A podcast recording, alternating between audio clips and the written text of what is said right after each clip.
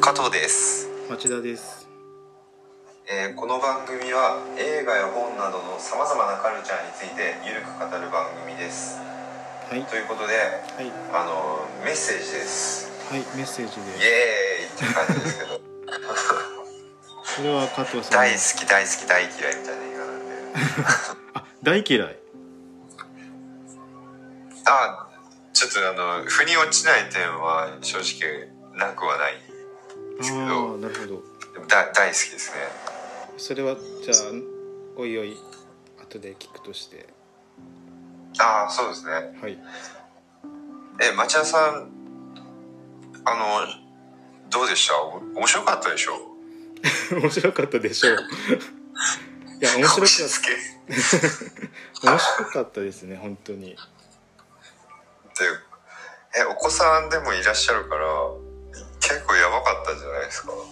うんまあちょっとネタバレになるからあそうですね。詳しくは言えないですけどはい。そうですねでもあ子供いる人は特に見た方がいいかもしれないですね。いやーいや本当そう思います、うんうん。えなんでそうなのかっていうのは後で話すんですけど、うんネタバレありじゃないと話せないんですけどいやーそうなんですよね、うん。話せないんですよねこの映画。うん。まああと SF 好きな人はとりあえず見た方がいいんじゃないか。うんうんうんうんうん。あのー、なんですかねあのテンポはうん。あのわりかし遅めだし、うんうんまあ、ダチョウっちゃダチョウなんですけど。うんうん。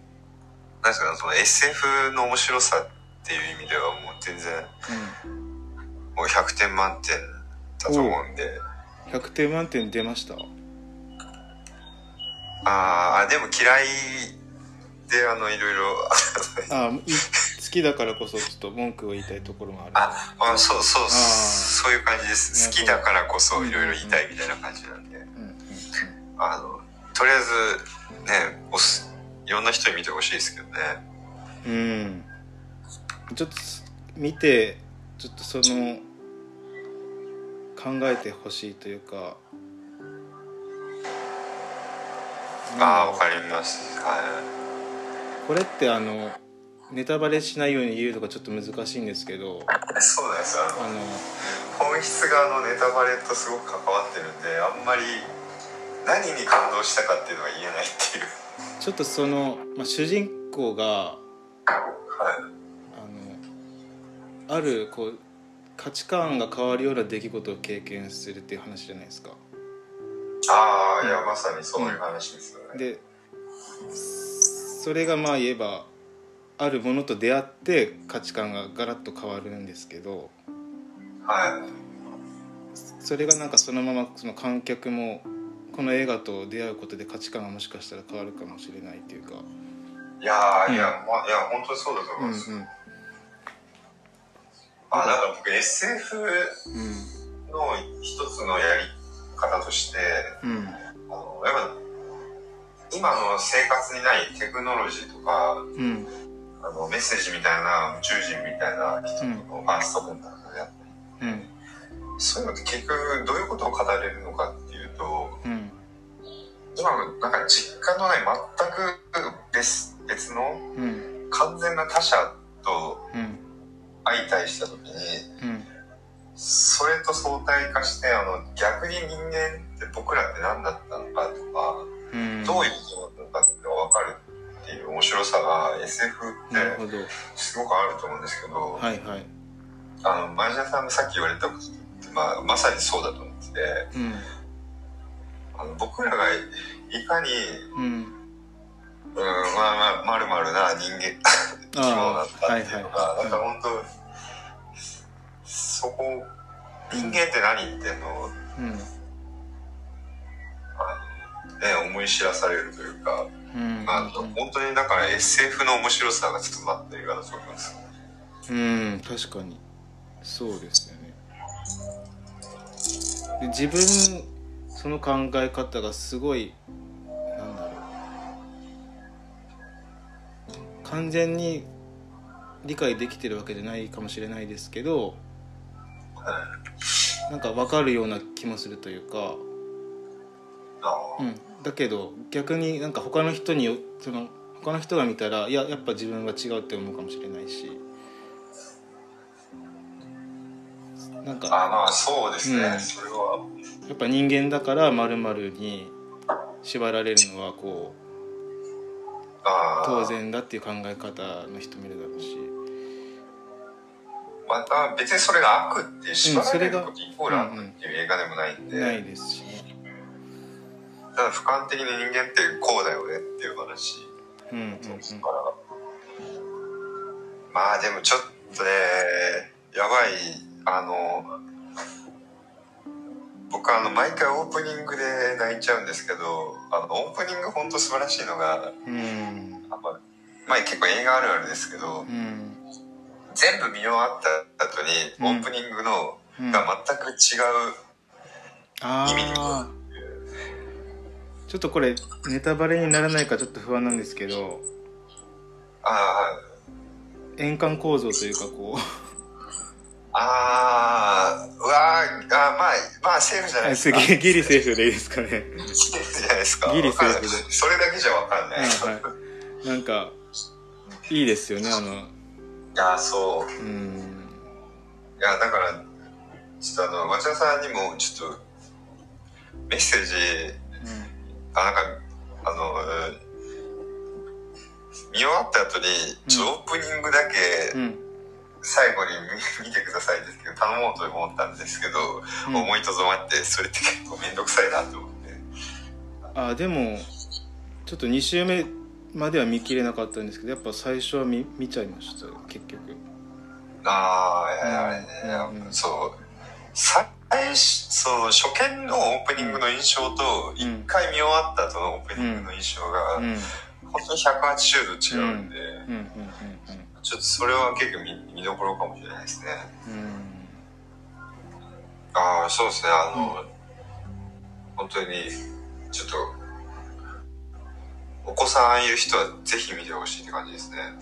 そうですねちょちょっとそろそろネタバレありそうですねはいはい解除しますか？はい解除しましょはい、解除します。はいネタバレありで。うはいいやー、はい。どっから話、どっから話したらいいんだろう。どっから話したらいいんですかね じゃあ自分の方がまああの加藤さんはあれじゃないですか。原作も見てるから、あ、僕まあ、もともと原作ファンですから。よりこうなんかいろんな角度から語れると思うんで。自分いやでもどどうかな。わりかしは原作通りですよ、あの、感動の仕方は。あ結構原作に忠実なんですか？あのーうん。原作にいろいろ付け加えたって感じです、付け加えてるんだで、まあ、ちょっとあと、原作は割とちょっと難しい話で、あそうなんですか。どういう感じなんですか原作って。言語学とか、うん。でも、あの、何ですかね、専門用語みたいなのがバンバン出てくるんですよ。言語のタイタイプとか、あああの、あと、認識様式みたいな、なんかそういう、うん。結構割とむし難しい話が結構あったりして、うんうん。か分かると面白いんですけど、うん。割かし、うん。パッと読むと全然分かんないみたいな話、小説ではあるですね。うんうん。主人公が言語学者なんですよね。エイミー・アダムスあーすあー、もうそのあたりは全部一緒です。がうんうんうんうん。そんなになんかでも専門用語とか出てこないですよね。ああ、そう、映画版は全くなかったですね。あまあサピア・ウォーフ仮説でしたっけ？なんかあのああ、言語によって人間がその規定されるみたいな話はちょっと出てきた気がしますけど。あ、あれ逆に原作にないですね。そうなんだあ原作は割と主人公主観で、うん。思考が徐々に変化していく過程っていうのが、うん。あの、主観でどう感じてるのかっていうのが、まず映画ではそれ表現難しいんですけど、小説ではその、割と内面描写ってうん。簡単にできるじゃないですけど、そこは結構面白いポイントだったりするので、ん。そこは、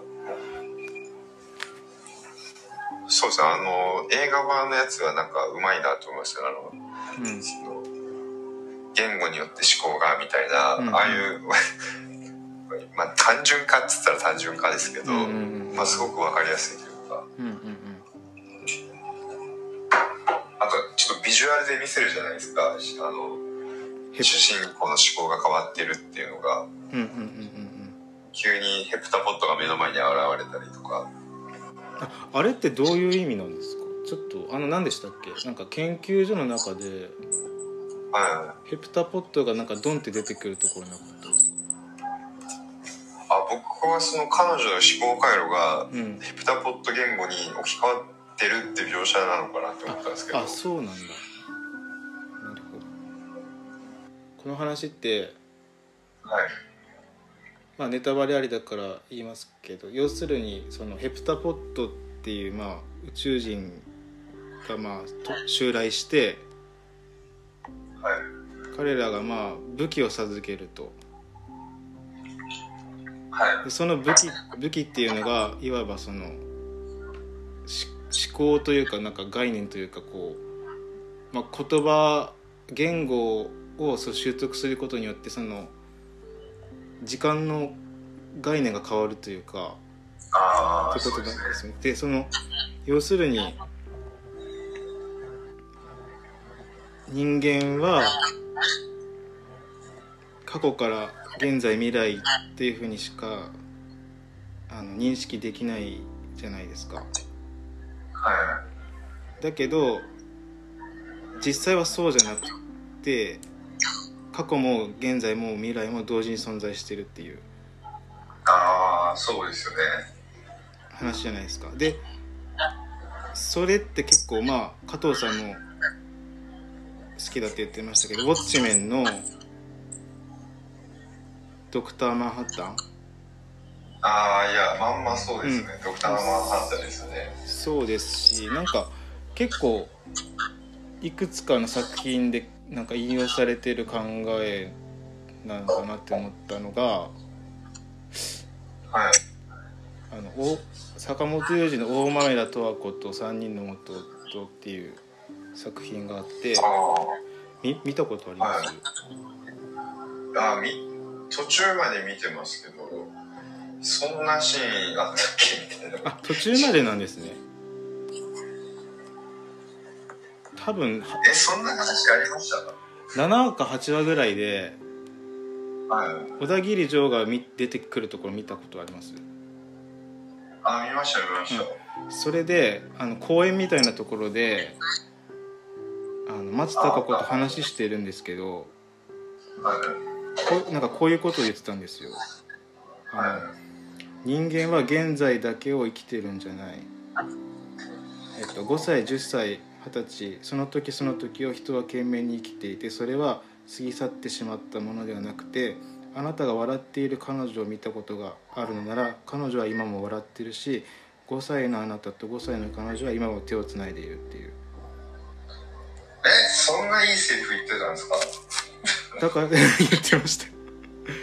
こっち覚えてない。え待ってそんなえまだウォッチメンじゃん。うんでだから今からだっていつだって気持ちを伝えることができるっていう。えどういうこと？気持ちを伝えることができる？だから今。要するに今は過去だし過去は未来だからいつでも気持ちを伝えることができるっていうことだなのかな？自分は思ったんですよね。やばキモ。えー、そんなセリフありましたっけ？ありましたよね。あそれやばいっすね。そんなえそんなドラマだったかな？だからそれ聞いた時にあこれ時間は存在しないだって思ったんですよね。だからでもこれ別に自分が言い出したことじゃなくて結構その何人かそう言ってる考察してる人がいて。そう大前目だとはこうですか？はえいだから一部でちょっと話題になってたんですけどー、ああそれ思い出してなんかあメッセージも同じじゃんって思ったんですよね。ああいややまあそうですよね。うん。ちょっと今大豆だとはこの衝撃が強すぎてちょっと 見たはずなんだけどな全然引っかからなかったそれはちょっと割りかしちょっと舐めてみたいなと思うんですがあでもなんかそういう視点で見なかったらスッと流れていくセリフだったかもしれないですけど。えー、ちょっと思い出とこちゃんと見よう。うん。ああまあでも俺メッセージがすごいのが、やっぱりそれ時間が存在しないとかうん。そういう考えってあのや感覚的には分かんないメッセージ見たらうん。うんそういう感覚的に訴えてくる感じはあるなと思っててうんうん。その例えばその例えばじゃなくてまあ本数字ですけどうん。そのオープニング初め何も知らんで見た状態だとうん。彼女が子供を産んでうん。楽しい時期を過ごしてでもその後死んじゃうって、うん。僕らの当たり前の人間の感覚じゃ悲劇の話としか見えないじゃないですか、うんこういう悲しい過去があったんだみたいな、うんうんうんでも映画本編全部見た後に見直すとうんそうじゃないっていううんのは感覚としてわかる。そのうん。死んだのはもちろん悲劇だけど、うん。その前のうん楽しいあのいろんなことをし子供に教える楽しい時間だとか一緒に遊ぶ楽しい時間みたいなその時間はあったはずだっていう。うんうん。だからその悲劇死んだからイコール悲劇とかで全部抹消されるわけじゃなくてうん。その場その場の楽しさっていうのがうん。あったっていうのでもうちょっとオープニングを見直すだけでもうほんとボロボロ泣いちゃうんですけど、なんかしかもそれがその要するにルイーズはもう未来が分かってるわけじゃないですか。はい。でもう彼女が自分より先に行ってしまうっていうことが分かってるんだけどそれでもその時間が尊いっていうなんか境地までなんかルイーズがあたどり着いてる。でもそれって本質的にはやっぱりそのそれこそヘプタポットの言語を理解してその時間が過去現在未来同時にあるっていうのがちゃんとこう概念として理解できたらもっとなんか分かるのかもしれないですけど。そうなんですよね。今は多分なんか想像の範囲内でしかないけど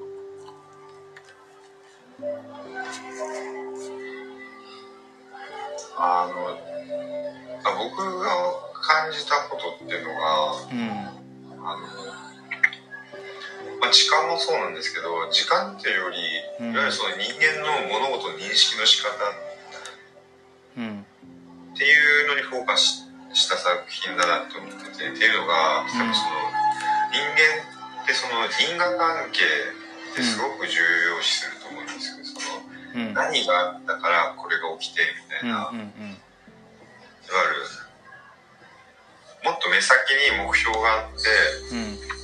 そのために努力したりだとかうん。現在の犠牲にできたりできるってそれうん。はもちろん素晴らしいんですけどいわゆるそのうん。宇宙人、うん。ピタポットっていうのはそういう認識の仕方をしてなくて、うんうんうん。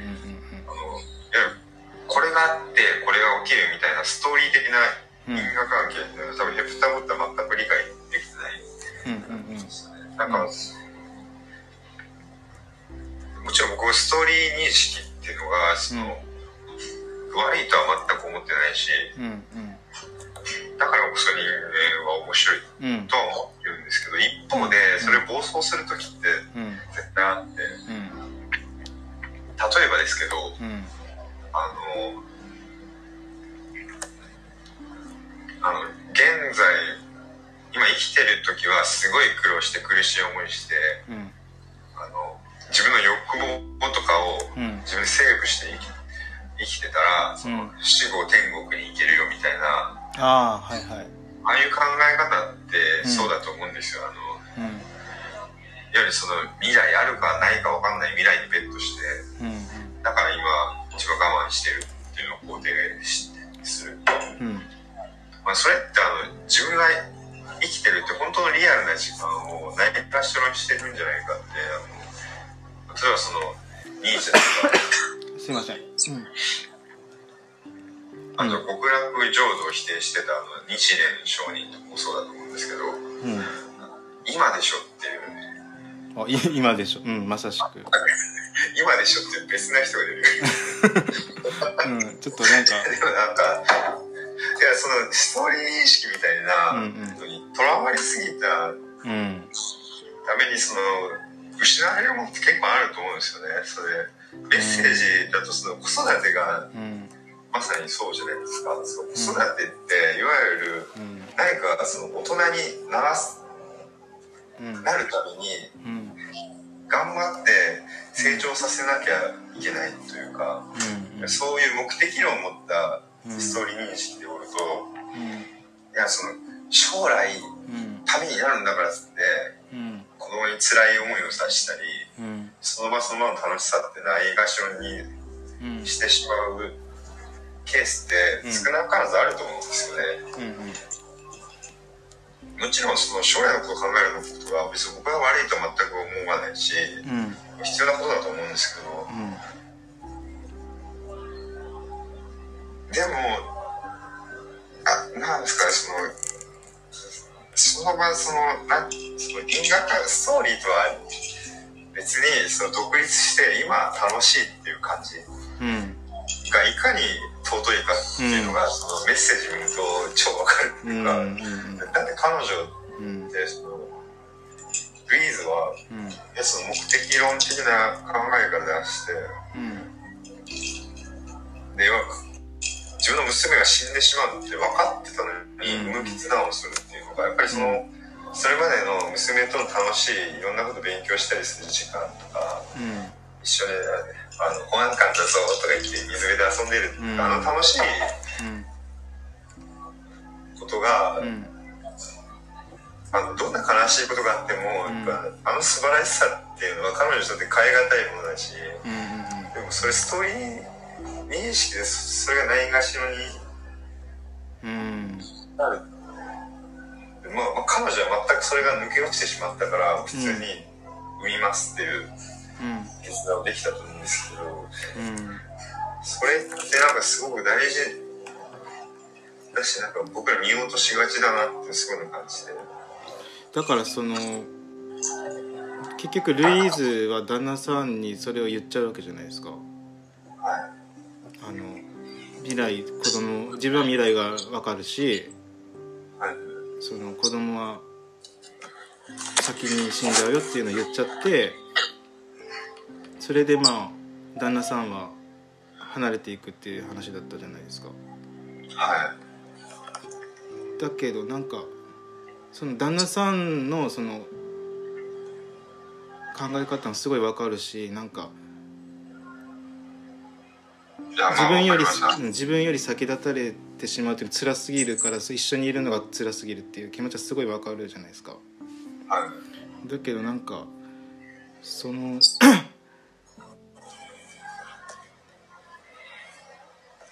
ルイーザ最後にその子供自分の子供が先に死ぬっていうのを分かっててもその一瞬一瞬の尊さがすごくなんか腑に落ちてるっていうかじすごく心の底から実感できてる気がして。ん。なんか何かのためにやるとかじゃなくて、それそのものの楽しさというか。うん。でもなんかそれってなんかやっぱりささっきも言ったんですけどその過去と現在と未来を同時にちゃんと知覚できないと本当の意味ではわからないのかなかなって思ったりもするんですけどまああの領域に達するにはうんそうそうそう。ですよね、同列に見ないといけないですからね時間をただその自分も子供ちっちゃい子供いるんですけどなんかこうすごくまあ尊い時間とかあるじゃないですかその子供と接してて。それがなんか失われていくのがすごい悲しいっていう気持ちがあってあこの一瞬一瞬こうなんか大人になっていくその姿を見てなんか寂しい気持ちというかこうあ。あもうこの瞬間もう失われていってどんどん大きくなっていっちゃうんだなっていうなんかこうちょっと変ですけどなんか大きくならないでほしいなっていう気持ちもあったりしてあこの時間がやなると思うえうん。ちもおいくつなんあの1歳なんですけどはい。ああえー、かわいい。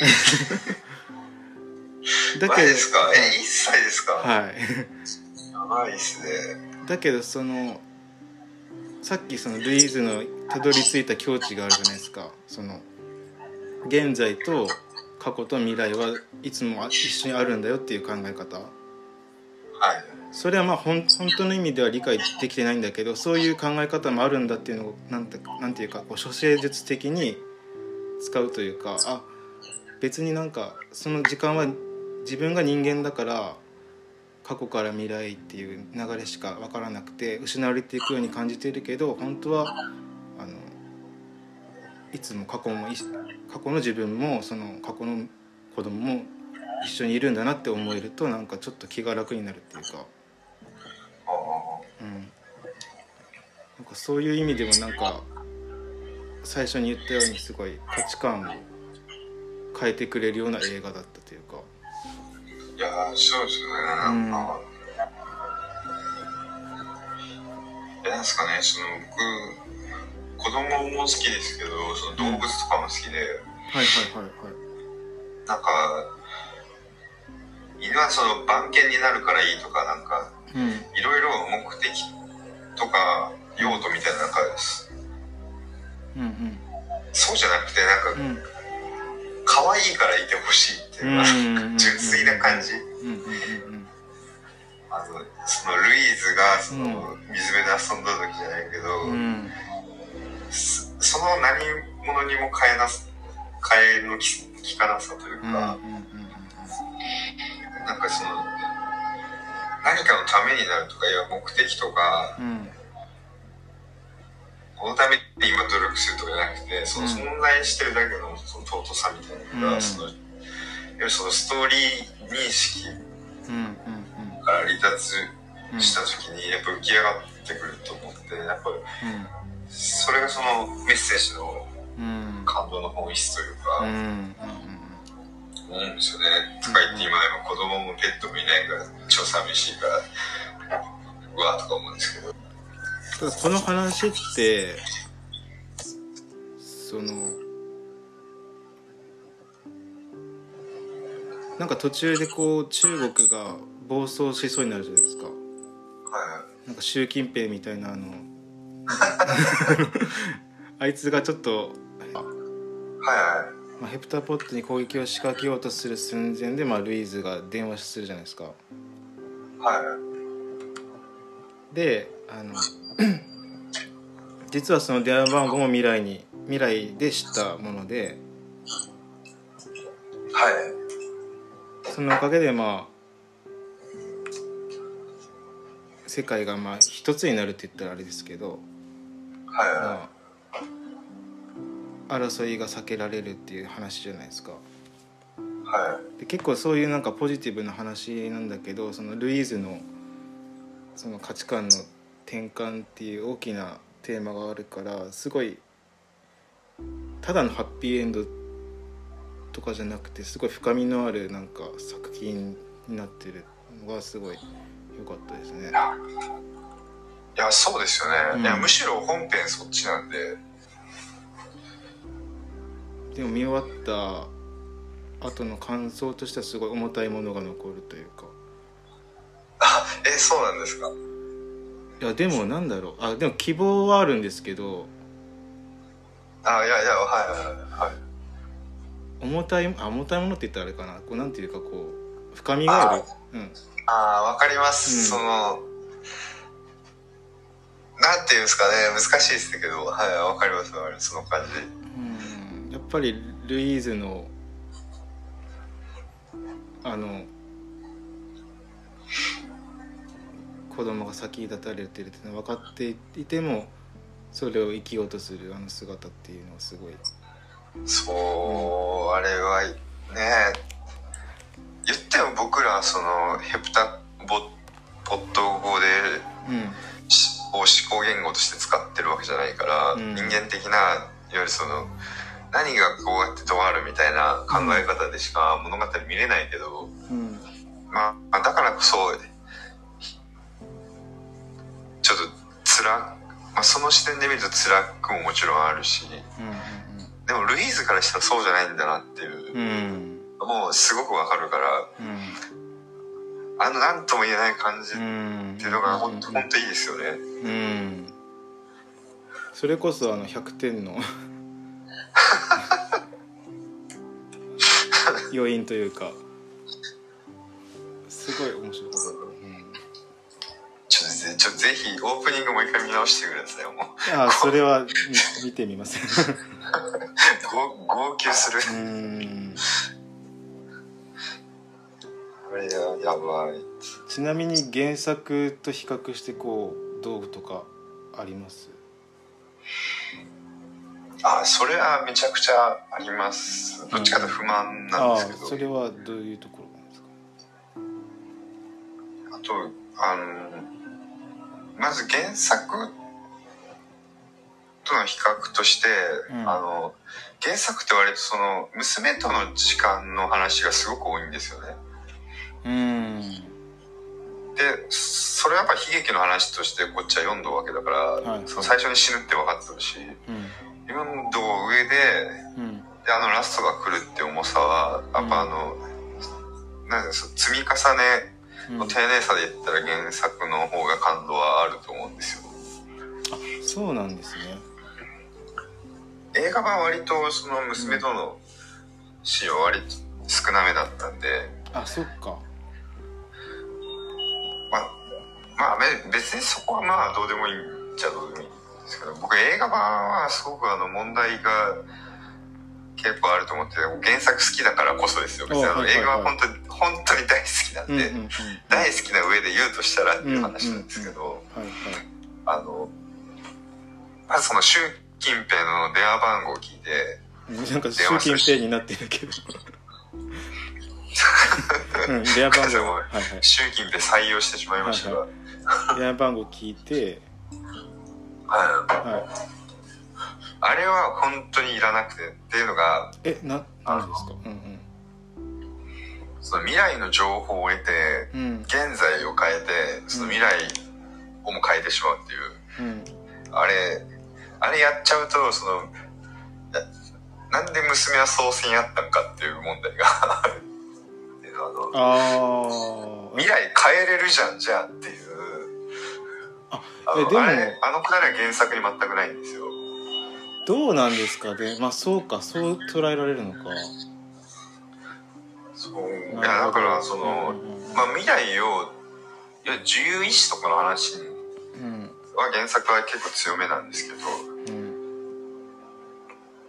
その中でその未来うん。に抗えないっていう話なので基本的には、うん。中であんなことをやっちゃうとうん。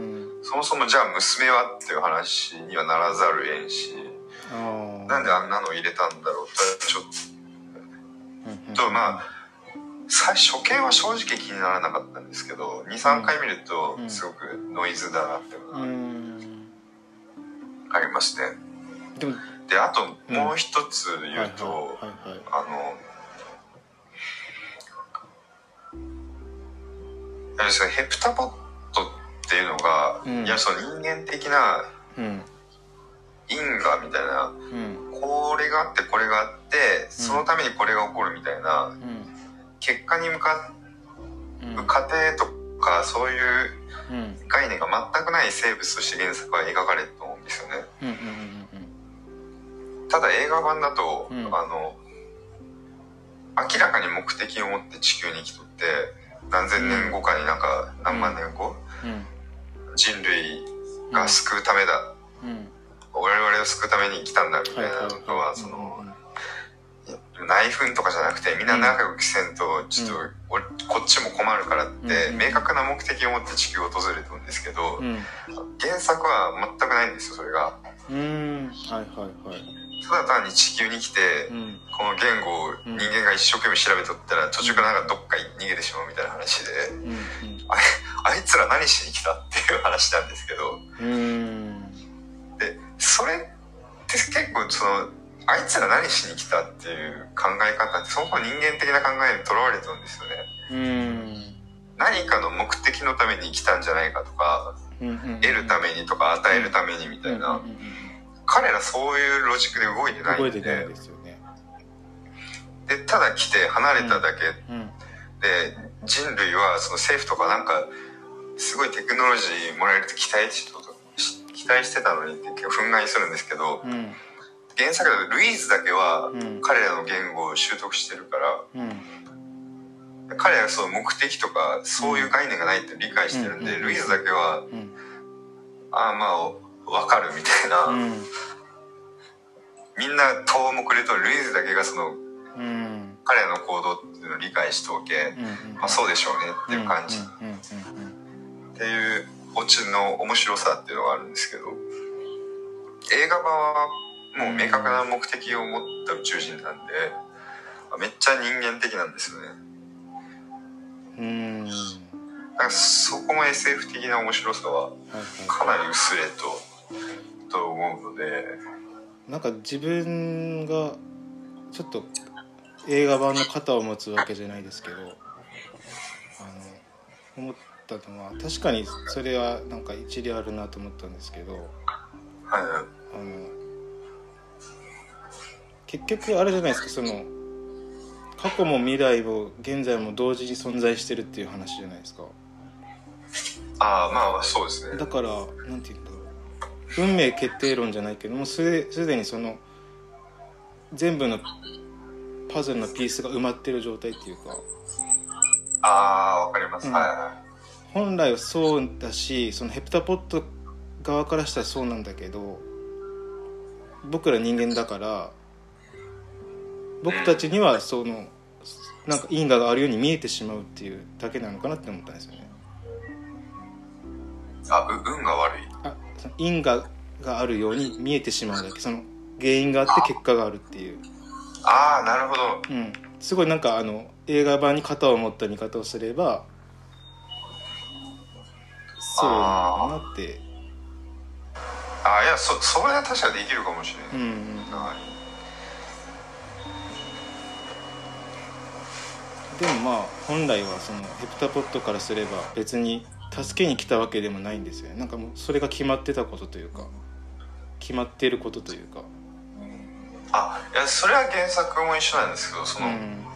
何かをなんか目的があって来たのか来てないか問題。うんいうのが、映画版にあったようなその人間に言語を教えるためにうん。内紛をやめさせるためにっていう目的をも、持った宇宙人が来てっていうのはうん。まあでもすどうなんですかね、まあ、難しいですけどね。それなんか卵が先か鶏が先かじゃないけどこう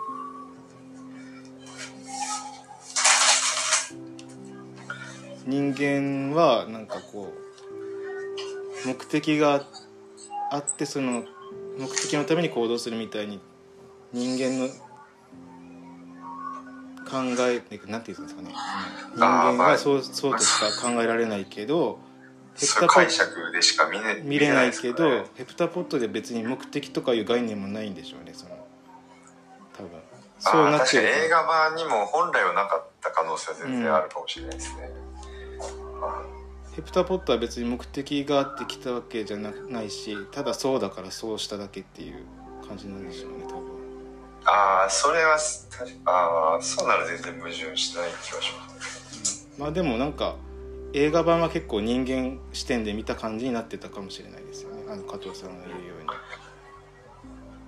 そうですね、うに、うん、何か他にこうここは語っておきたいっていうポイントありました？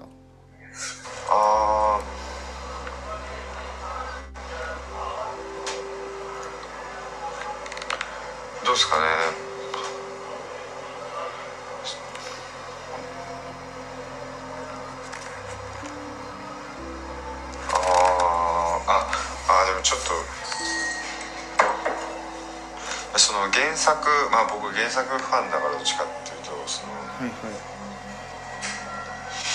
あの原作者のテッド・チャンっていう人のその思想って割とうん。メッセージ的なあのそのストーリー認識じゃなくて、うん。そうじゃない価値っていうのをすごくうん。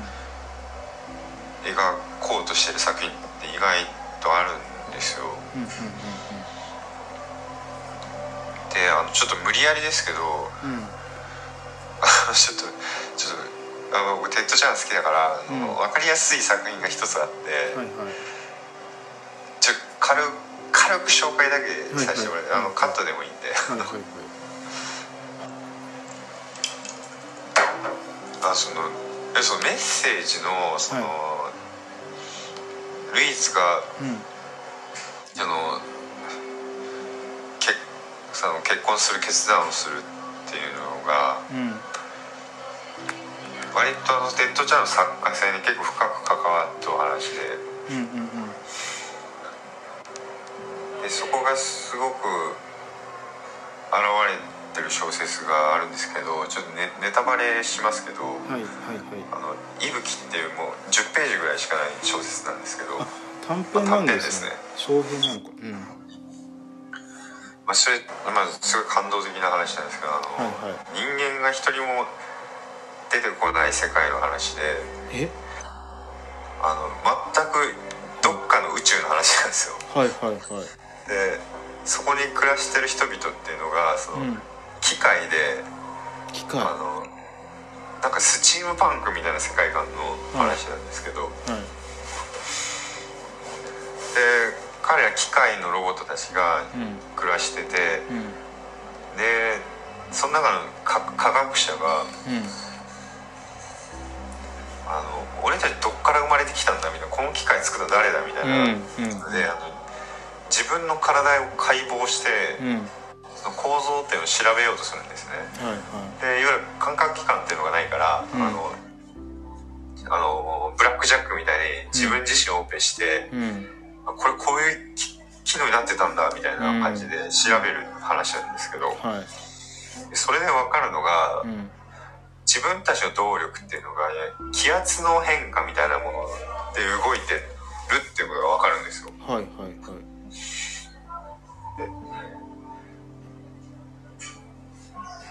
でそんな中、うん。あの毎朝あの礼拝堂みたいなとこでなんかあの、うん。ミスなんよくわかんないけど、儀式がやってるんですが、うん。そのそれで時間ぴったりに終わるんですね毎回、うんうんうん。あの機械だから。うん。ただちょっとずつずれ始めるっていう事件が起こってえはいはい。でななんでってなって、うん。うん。科学者はそれが分かるんですよ、なぜかって言ったらうん。自分たちっては気圧によって動いてるから、ん気圧って高気圧とか低気圧みたいうんなうん。のが、最初は高低差あるけどあえーとでいや低気圧とか高気圧みたいな気圧差で動いとるから、うん。その気圧差っていうのはういずれ平均化してんうん。微動だにさえ一定の気圧になる。その時にうん。俺たちうん。じゃあ動力を失ってみんな止まるんだっていうのが分かって。おおはいはい。でその兆しがそのずれ。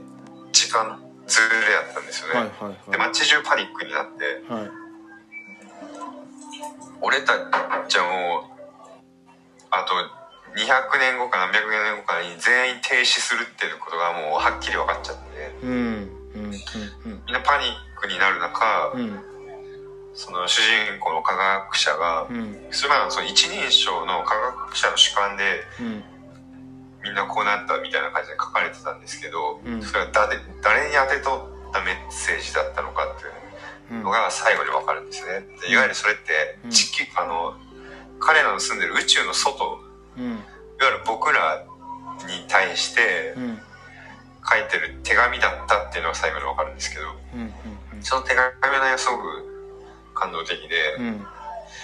でも彼らがあのみんなパニックになってっていうのはうん。なんか自分たちが作ってきた文化とかテクノロジーとかが、うん。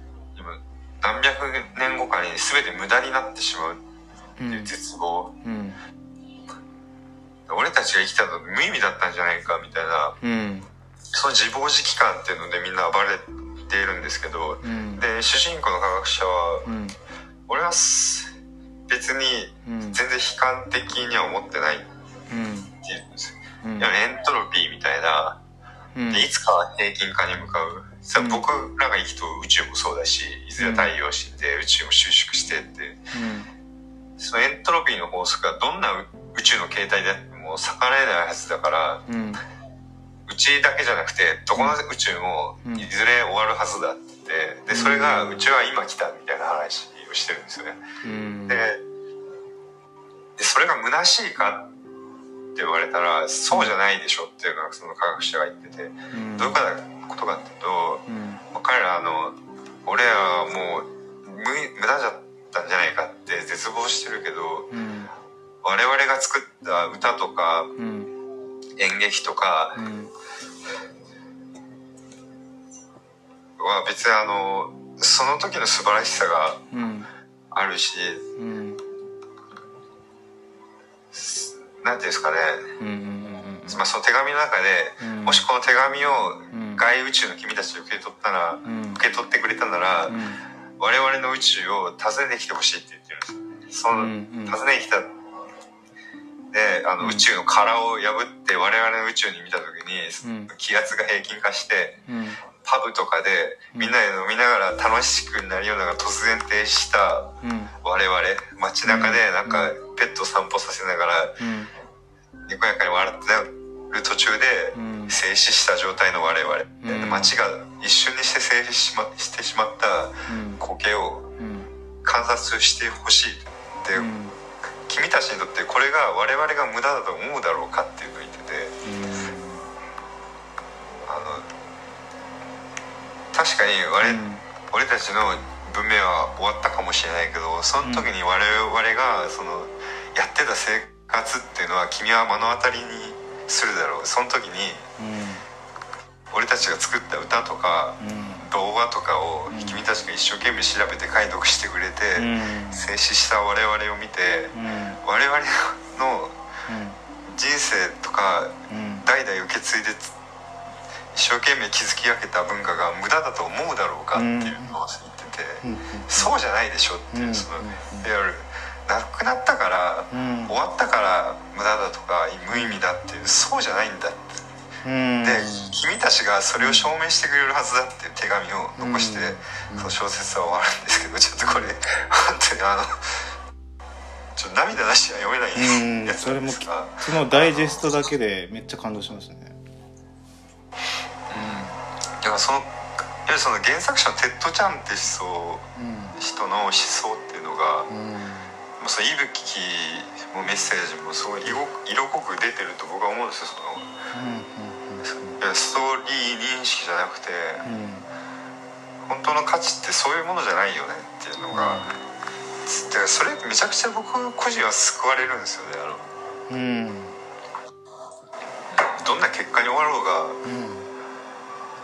じゃないというかなんかやっぱそこがねあのメッセージの感動の本質というか。だからその 過去から現在があってどんどん未来に向かっててそのたどり着いたところで何があったかというか例えばそれが消えてしまうとかそういうそこが大事じゃないんだっていうことです。そうああいやまさにそうだと思います。もうその瞬間瞬間がととてもその尊いというか一瞬一瞬が。だから、うん。そうそう考えるとそのルイーズがうん。娘が大人になる前に死ぬって分かっても出産するっていうのはうんまあ多分ちょっとひどい話ですけどうん。例えばその子供が死んだって人もいるかもいるでしょうし、うん。なんであんここんなんやったらなかったらいいのにって思うかもしれない。うん。いや絶対思うし僕,、うん。僕もそう死ぬほど辛いと思うんですけど。実際旦那さんはそうだったですもんね。なん。かねそういう人とかね見てなんか本当救われるんだろうなって思います。うん、うん、だからなんか本当ちょっと陳腐な言葉になっちゃうかもしれないですけど本当にあの一瞬一瞬大事にしようっていう。いやいやいや、うん、本当そう本当そういう話。うん。なるんですよね。うん、うん、なんかでも悲劇メッセージも悲劇ではないんだけどなんかこう完全になんか明るすごい明るいっていうわわけでもないというかああまあそうですね。僕らルイズじゃないから、うん、まあ、ルイズもまあまあね。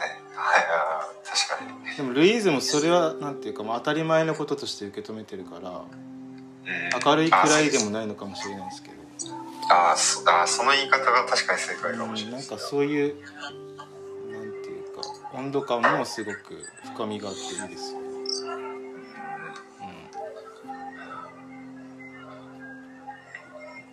いやでもなんかあれですね。僕は本当テッド・チャンとかメッセージとか見て、うん、いかに自分が縛られておくかっていうそのオープニングじゃないけど、うん、人間は時間で縛られて、うん、その順番にもねみたいな、うんうんうんうん、あはいみたいな。